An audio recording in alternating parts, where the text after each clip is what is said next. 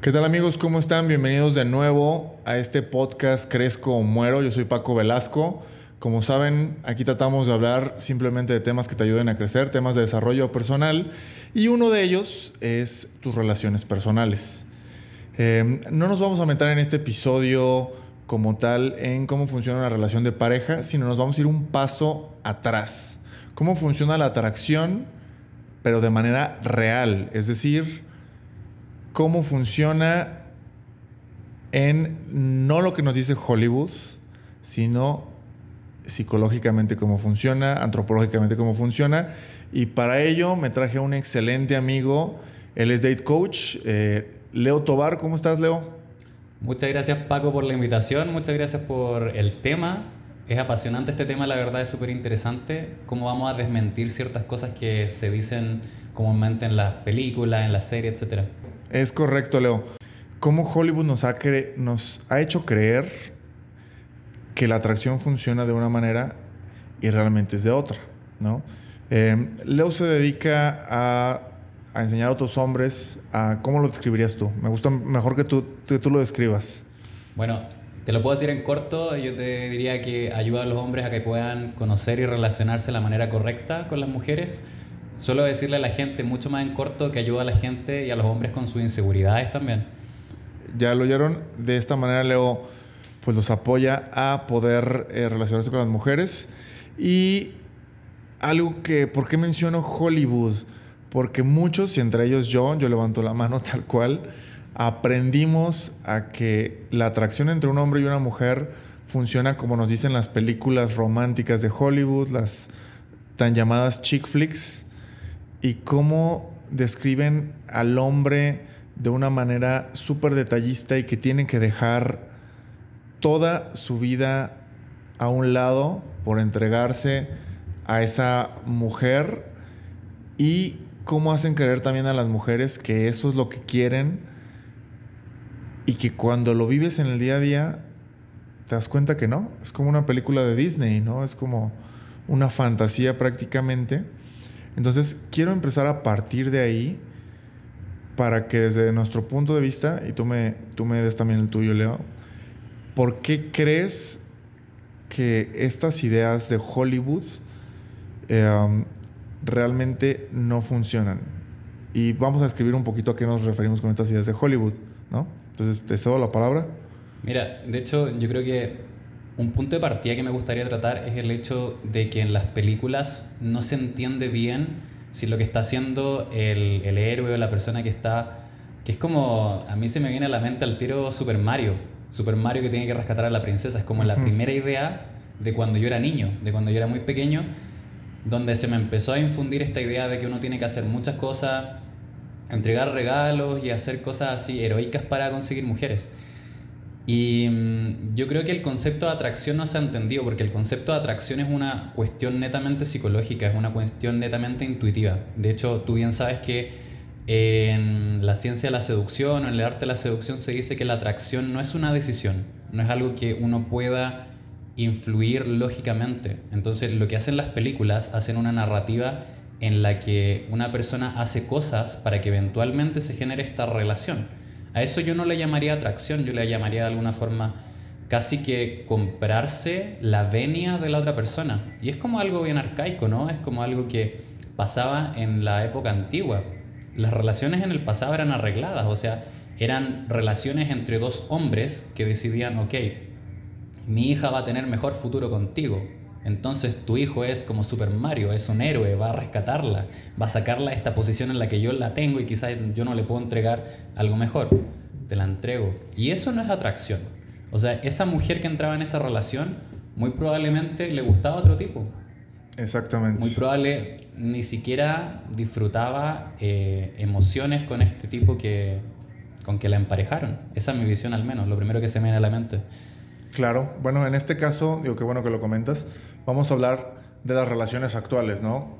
Hablando desde una sociedad que tiene libre albedrío de escoger a su pareja y cómo realmente a veces algunos hombres creemos que siendo detallistas, como nos lo muestran las películas, sin que esta persona nos conozca, creemos que debemos de hacerlo de esta manera y así generar un tipo de atracción. Y quiero hablar de, eh, en ambos sentidos, también cómo de repente las mujeres llegan a creer cómo algunas cosas eh, pueden, creen que les funcionan para sentirse atraídas hacia ese hombre, pero realmente no es así, ¿no? Por ejemplo, quiero traer a la mesa eh, un ejemplo de una película que yo recuerdo que, que era una, no sé, una película súper famosa romántica, se llama The Notebook o en español El diario de una pasión. Recuerdo que cuando vi esta película eh, me tragué todititito lo que pasaba ahí y creía que siendo súper dramático como lo es eh, el personaje principal en esta película y dejando todo por esa persona, ella se va a sentir atraída hacia mí. Eh, y apliqué alguna que otra cosa que, que, que vi perdón, en esta película con mi novia de la preparatoria. ¿Y qué crees? Pues que no funcionó. Obviamente, ¿no?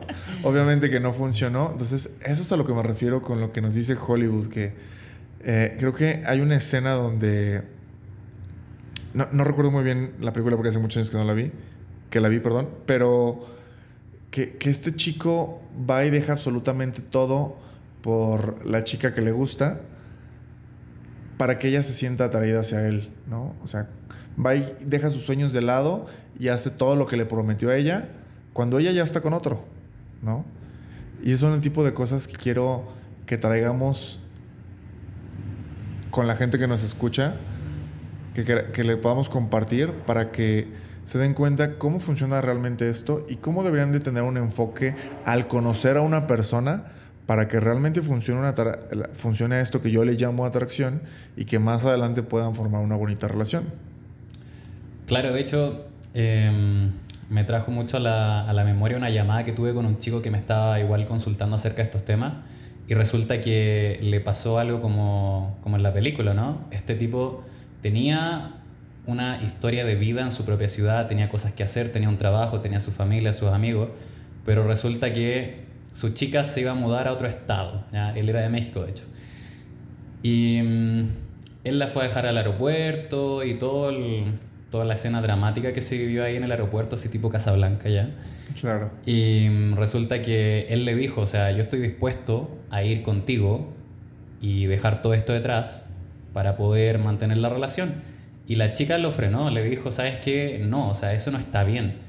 Y ella fue muy inteligente, fue muy sabia. ¿Por qué? Porque una mujer puede que se haya dejado vender esta idea, se haya dejado comprar esta idea de las películas y quizá haya dicho que sí, pero esa relación no iba a durar nada.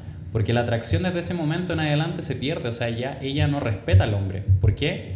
Porque el hombre no se está respetando a sí mismo.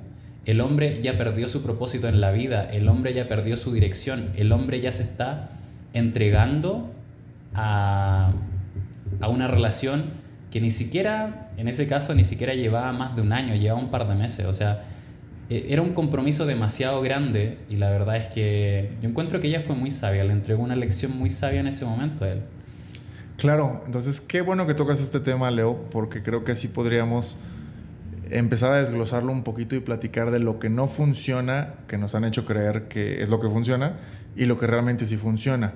Cosas que yo he visto que no funcionan y que nos han vendido en la tele que sí. El dejar de lado tu propósito en la vida como hombre por esa mujer. Em, el no tener un objetivo claro y hacer esa mujer el centro de tu vida y que absolutamente todo tu tiempo sea para ella. Desde tu experiencia, Leo, ¿cómo funciona esto? La verdad es que desde el primer momento en que uno conoce a una mujer, uno tiene que demostrar que uno tiene esa vida y esa pasión por las cosas que uno hace. Es algo sumamente atractivo para las mujeres el hecho de saber que el hombre disfruta de su trabajo, disfruta de sus hobbies, de que tiene trabajo y tiene hobbies, porque partamos de ese punto, ¿no?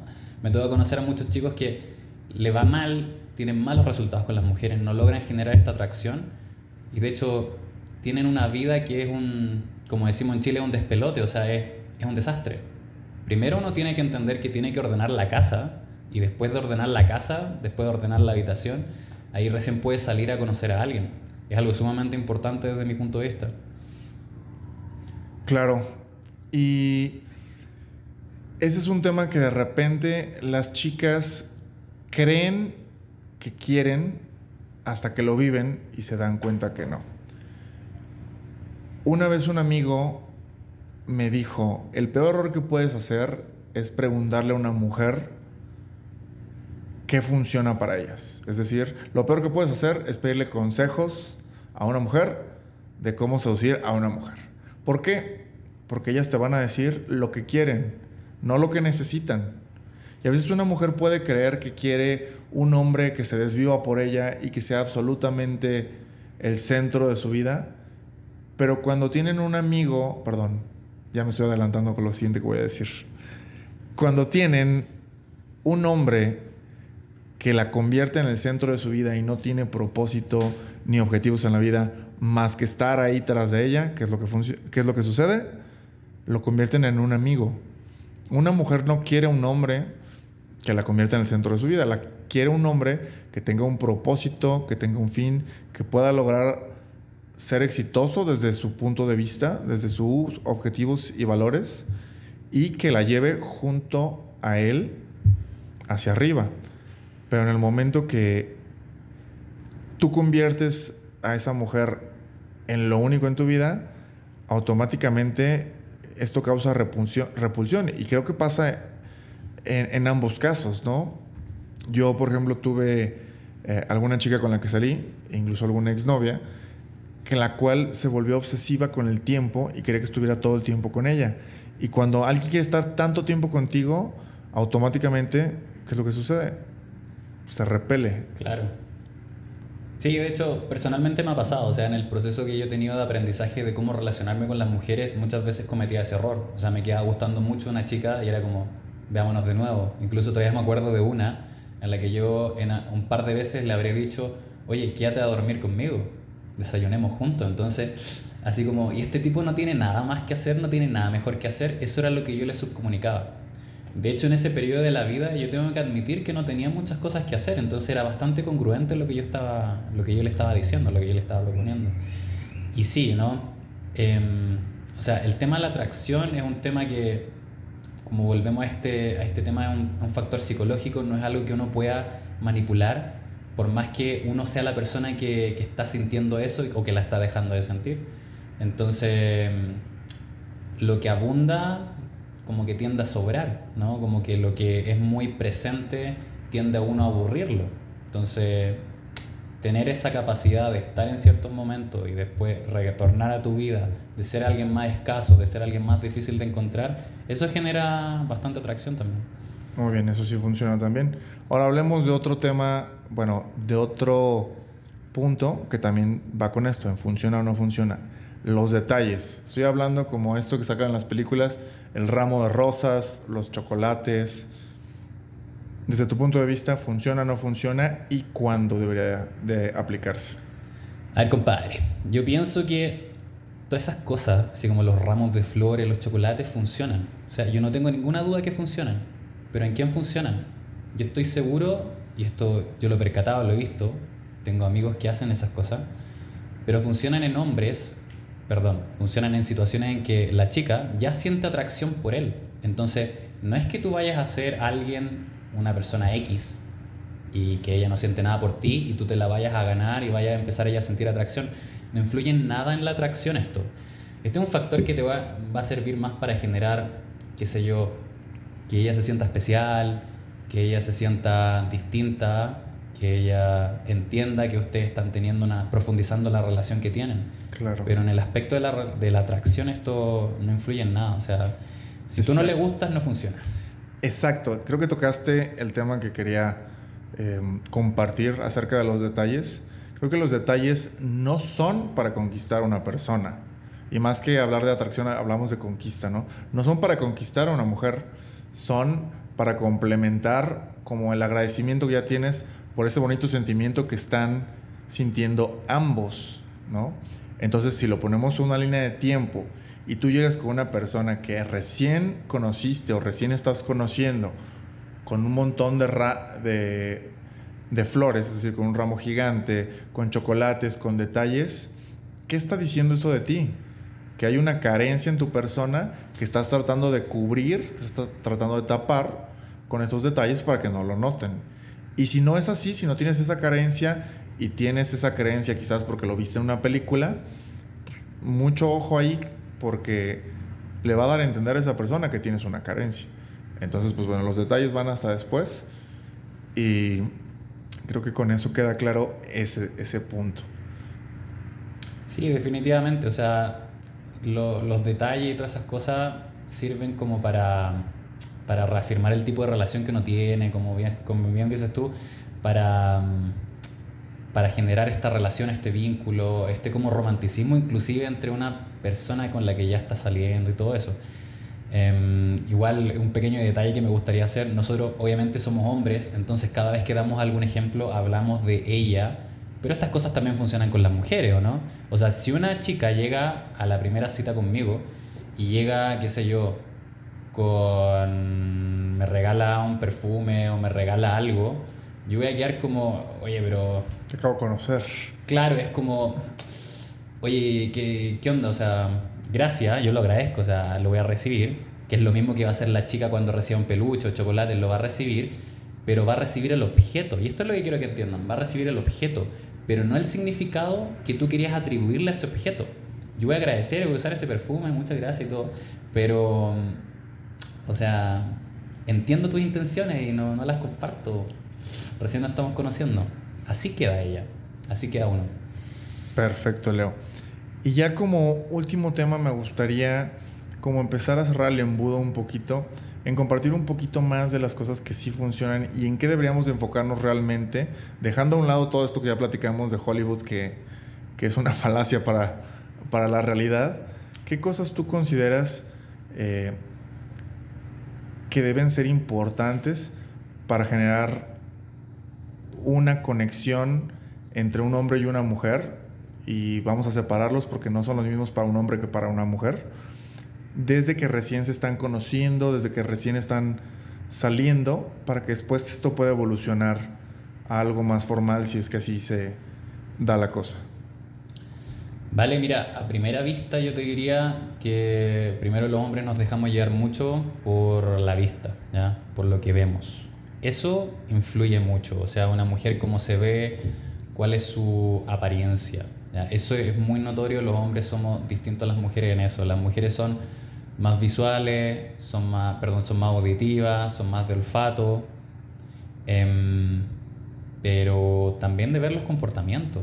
O sea, las mujeres se fijan demasiado en el comportamiento que tiene el hombre. O sea, van a estar juzgando ciertos detalles que los hombres quizá no entienden y que van desde el lenguaje corporal, la forma en que proyectan la voz, Em, la forma en que miran, si es que desvían la mirada, o sea, esas son cosas clave importantísimas que en el primer acercamiento, como para hacerlo así ya paso a paso, influyen mucho. ¿ya?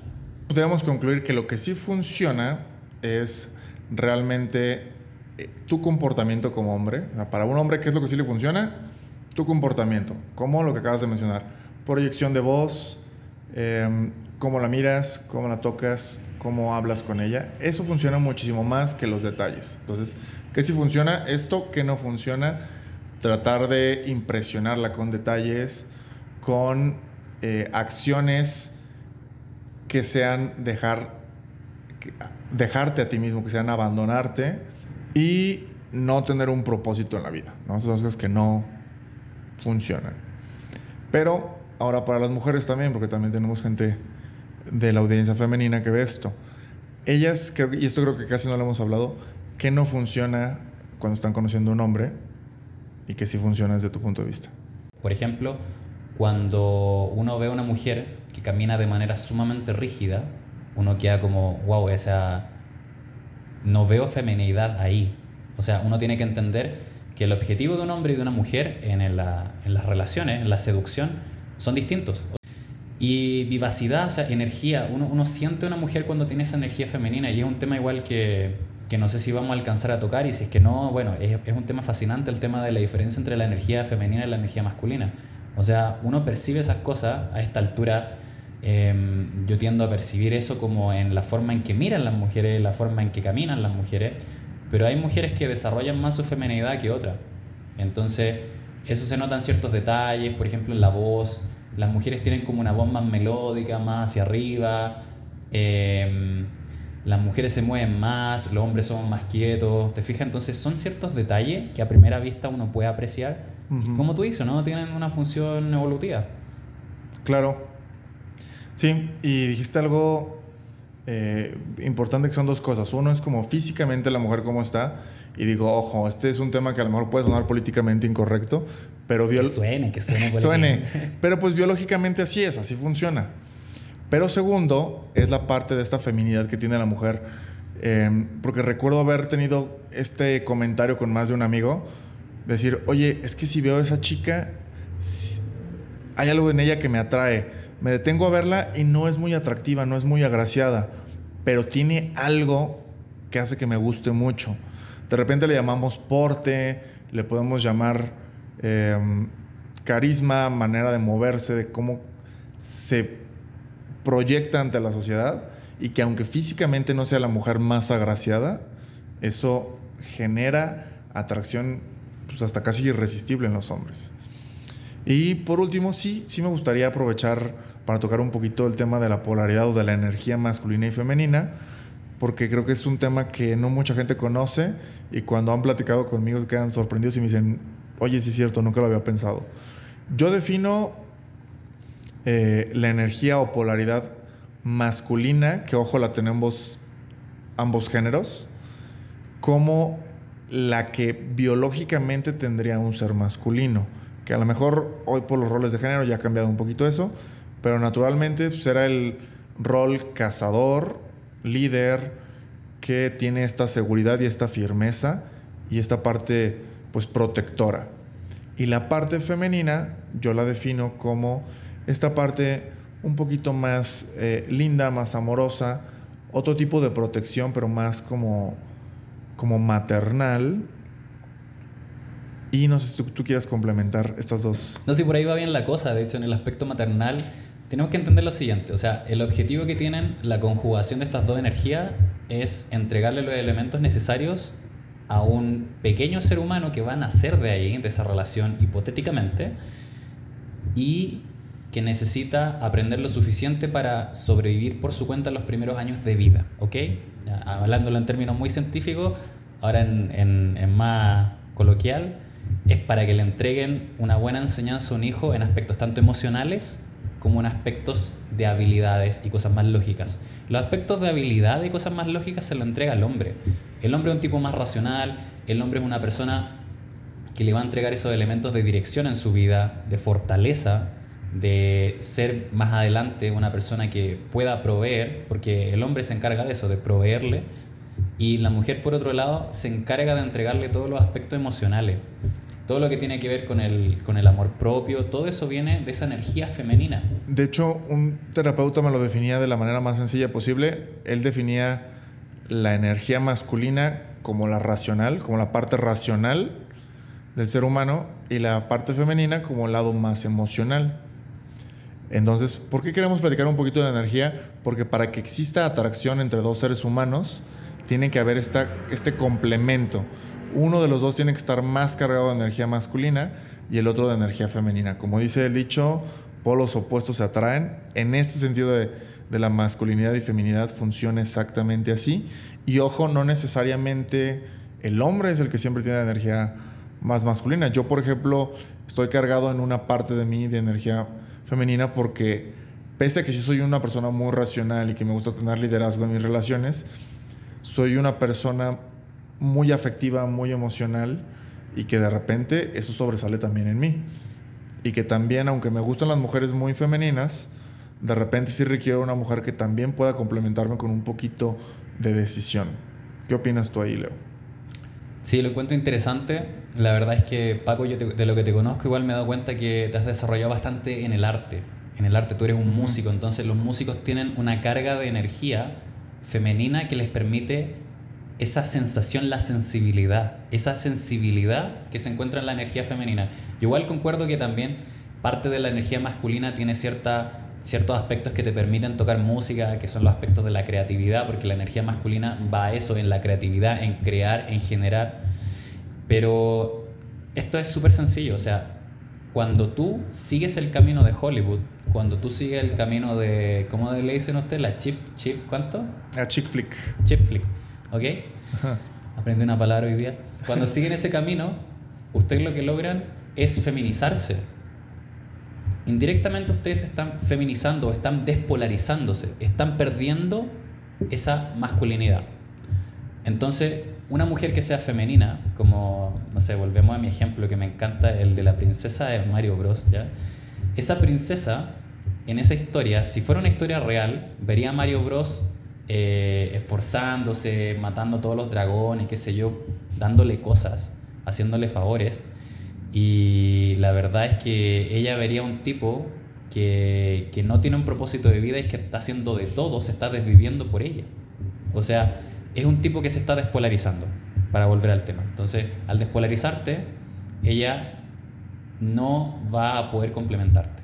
Es así, es lamentable. De hecho, no son compatibles. O sea, si es que tú haces esas cosas, no son compatibles. O sea, de hecho, pasa dentro de las relaciones, y esto como para cerrar la idea, pasa dentro de las relaciones cuando se despolarizan, y esto es peor porque dentro de una relación, como para mantener la relación, la mujer asume ese rol masculino y muchas veces se masculiniza de repente uno ve a estas mujeres que son más líder dentro de esta relación y que lo mandan al hombre, que le dan órdenes y la cata.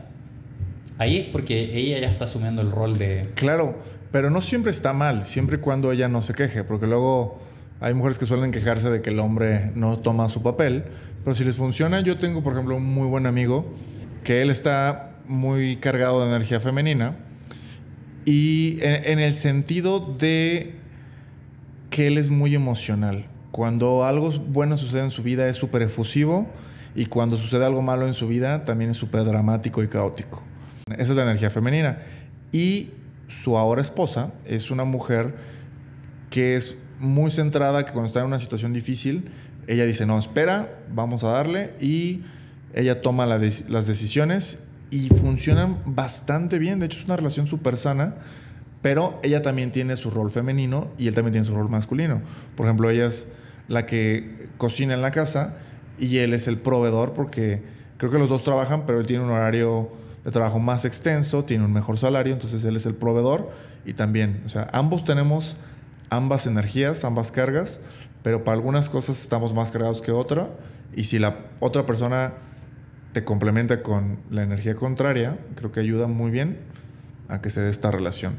Pero bueno, Milo, ya se nos está acabando el tiempo. Me gustaría concluir simplemente con si pudieras darle un consejo a los hombres y un consejo a las mujeres de cómo sí deberían de comportarse o no, no tanto decirles cómo comportarse, pero qué sí funciona para poder generar una conexión, posteriormente atracción y si se da una relación, ¿qué les dirías? A ver, una lección importantísima que es una lección que funciona para ambos sexos, yo diría que es eh, buscar el camino entregando cosas, esperando algo a cambio, no funciona. O sea, esto, si tú quieres entregarle algo a alguien, tiene que ser no esperando algo a cambio, ¿ya? Eso de mi perspectiva es súper importante, entregar valor. Es importantísimo dentro de cuando tú estás conociendo a alguien, ¿ya? Pero tener estándares, o sea, tener estándares es algo que yo siempre le digo a la gente. La mayoría de las personas ni siquiera entiende lo que significa esta palabra. Esta palabra significa que tú tienes ciertos requisitos que tú consideras necesarios para salir con una persona, para iniciar una relación. Entonces, cuando te pasa eso, tú vas, por ejemplo, a una cita, no con ganas de convencer a la otra persona de que tú eres genial y que tiene que tener una relación contigo, que es lo que pasa en las películas. Tú vas a la cita para saber si ella o él es el tipo de persona que a ti te gusta, que a ti especialmente según tus requisitos te gusta. Ese consejo le daría, tengan estándares, anótenlos, tenganlos presentes, antes de las citas léanlo, digan, ah, me gustan que sean así, que sean así, no me gustan así. Ok, y hace esas preguntas en la cita. Si de repente no tienes tema de conversación, ahora tienes tema de conversación, ¿ya? Perfecto, mi Leo. Pues muy buen consejo, creo que funciona para ambos géneros. De hecho, tengo un podcast, un episodio de este podcast con Matías Laca de la importancia de aportar valor. Creo que es el 4. Se los recomiendo también para que lo vayan a ver o escuchar. Muchas gracias, Leo, por estar aquí. Creo que eh, compartimos bastante. Eh, si quieres, chicos que quieran eh, ser coachados por Leo, él se dedica profesionalmente a esto. Te pueden encontrar en tus redes como Lancémonos Nomás. Así es, lancémonos nomás, estamos en Instagram, en TikTok y también tenemos un podcast, así que está en todas las plataformas Spotify, Apple Podcast, lo pueden encontrar, todo con el mismo nombre. Sí, él es un podcast súper completo, tiene más de 200 capítulos, también me he echado varios por ahí, imposible todos en tan poco tiempo de conocerte, pero pues será la intención. Si están viendo esto en YouTube, suscríbanse, compártanlo con alguien que crean que siempre tiene novio o novia o busca novio o novia desde las ideas de las películas. Ayúdenles a abrir un poquito su mente. Suscríbanse en todo, denle like y todas esas cosas. Eh, y pues nada, muchas gracias por vernos y escucharnos. Muchas gracias a ti. Hasta luego. Hasta luego.